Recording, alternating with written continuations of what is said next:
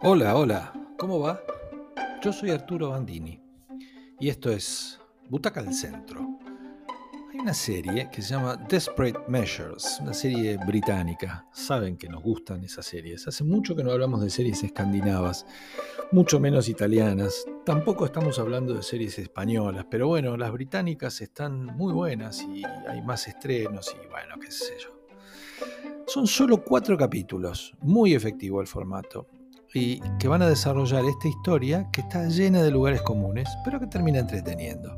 ¿De qué va? Los lugares comunes son madre soltera que trabaja mucho y quiere que su hijo no se junte con los vagos del barrio, mm, tienen un padre que la dejó en bancarrota por chanchullos propios, que tiene un novio malandra al que no ve hace como 20 años, que trabaja en un banco, la echan el día que comienza la serie, todo eso configura un drama y también lugares bastante común.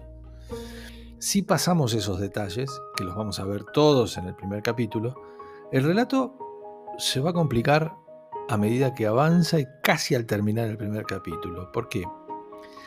A ella, la actriz es Amanda Abington, que la adoramos en Sherlock, como la esposa de Watson, y en varias producciones más, pero ahí descolló. A le comunican en el banco que ya no van a contar con ella, justo cuando iba a ver al gerente para contarle ideas de seguridad y de atención al público. Su hijo termina de desayunar cuando la madre se va al trabajo, tenía que ir a dar un examen al colegio, se desvía en su camino porque un amigo del barrio, de cuando eran chicos, que ahora es pandillero, lo tienta con manejar un BMW deportivo. Bueno, va a subirse y lo va a manejar, obviamente. Pero bueno, el pibe lo lleva a una entrega de droga. Todo va a salir mal a partir de ese momento, porque ese viaje inocente termina siendo un viaje para entregar droga y para cobrar. Y la policía lo cerca, pero el pibe puede escaparse. Su amigo le va a dar una bolsita con la plata para que él se la lleve y, y la guarde. Y bueno, él de asustado lo va a tirar en un tacho de basura para sacarse de encima la evidencia. Son 25.000 libras que el mafioso traficante va a querer recuperar. Por las buenas o por las malas. Así que así arranca la serie y ahí se pone entretenida. ¿Cómo sigue? Bueno, al pibe lo secuestran. este malo que es muy malo le va a decir a la madre, conseguí la plata como sea, no me importa este, que tu pibe se la haya guardado al otro. Con el otro yo me voy a encargar, pero conseguime la plata.